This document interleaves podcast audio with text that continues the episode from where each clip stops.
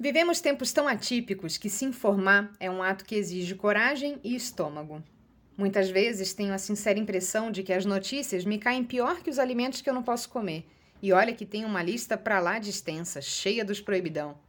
Mas ao contrário da minha dieta restrita, informação é algo com que me lambuzo ultimamente, sem nenhum tipo de moderação.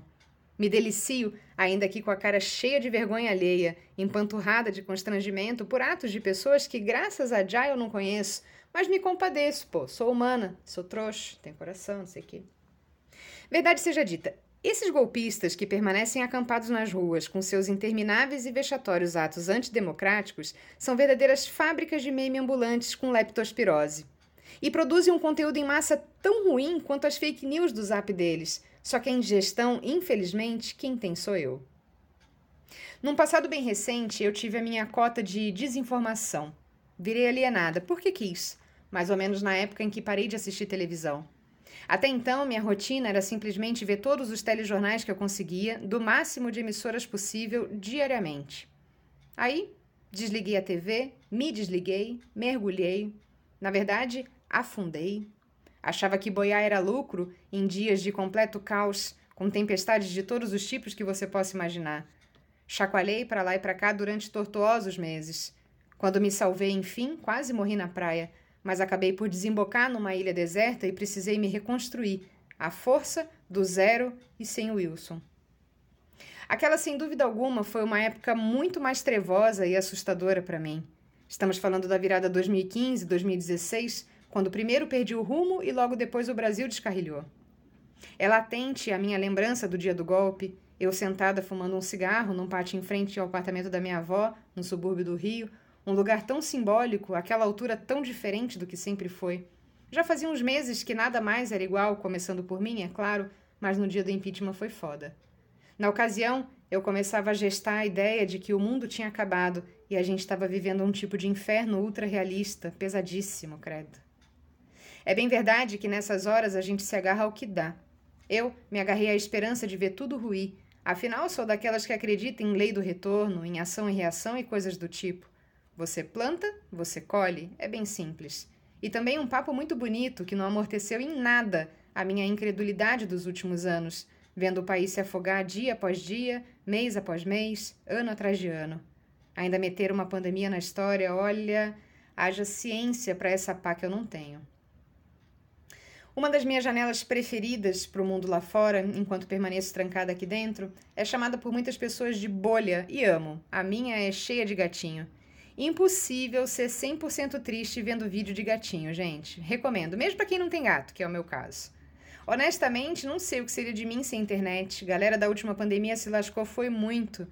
Confesso que gasto parte da minha banda vendo bichinhos fofinhos, meme e política. Porque tem que ter o equilíbrio, né? E política já tem um tempo que parece meme, mas como dito, da pior qualidade. Os caras não são malucos engraçados, eles são malucos armados, que contam com a conivência da polícia, que juro, não é de hoje que eu critico. Minha birra é antiga, eu acho errada essa militarização, essa defesa do bem em prol da vida. Eles protegem vidraça de banco enquanto atiram contra preto, pobre, favelado. Vai à esquerda fazer metade do que esses arrombados da direita estão fazendo para você ver só uma coisa. Quantas vezes eu fui em protesto em que a polícia já chegou atirando? Nunca houve diálogo. Nunca houve diálogo. Uma vez eu nem precisei participar. Fiquei encurralada dentro do ônibus voltando do serviço porque a PM jogou gás de pimenta em olho de trabalhador que atravessou o seu caminho. Agora eles estão lá, batendo continência para vagabundo, para gente da pior estirpe, patrocinada por cidadãos que prefiro nem mencionar para não perdermos o foco. Bando de pau no cu, que a justiça seja feita. Amém. Bom, mas aí com tudo isso, eis que esses dias me vi assistindo uma cena que pode ser chamada de meme, acho que há quem considere assim, ou engraçado. Eu fiquei estarrecida. E não sei se é a palavra que melhor exprime meus sentimentos ao ver um sujeito pintando com canetinha azul as estrelas vermelhas das latas de Heineken da geladeira dele. Aí o filho pergunta depois da mulher o que, que ele estava fazendo e o sujeito responde que estrela vermelha não entra na casa dele. Doente! Eu não consigo ver graça nisso, juro. Então, fiz o que melhor podia naquele momento. Critiquei, óbvio. Julguei pra caralho. Como pode ser tão imbecil? Coitado desse filho. Minha avó costumava dizer: não corte pra cima, menina, que cai de volta na sua cara. Aprendi? Não. Uma semana depois, que foi domingo passado, eu fui buscar o kit da última corrida antes da São Silvestre. No site da inscrição mostrava uma camiseta vermelha. Fiquei felizona.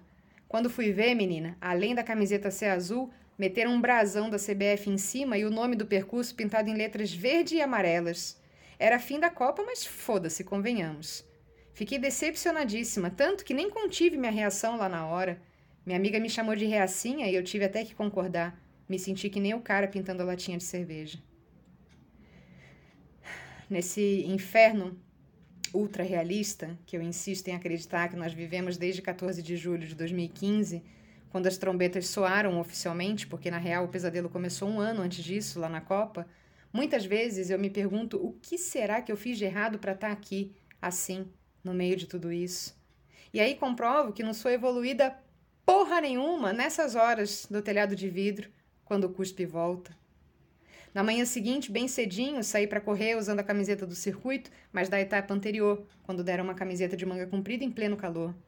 No caso, cortei a manga da blusa, tomando antes o devido cuidado de socar outra camiseta no fundo de uma gaveta que eu não mexo. Não joguei fora porque eu gosto de acreditar que ainda tô um degrauzinho para cima, embora na mesma escada que o cara que pinta cerveja, ou do povo que tenta contato com ET, que canta hino para pneu, que faz saudação nazista à luz do dia, que se diz pró-vida, mas é armamentista, é cruel, corrupta, suja, nojenta, hipócrita. Lula lá.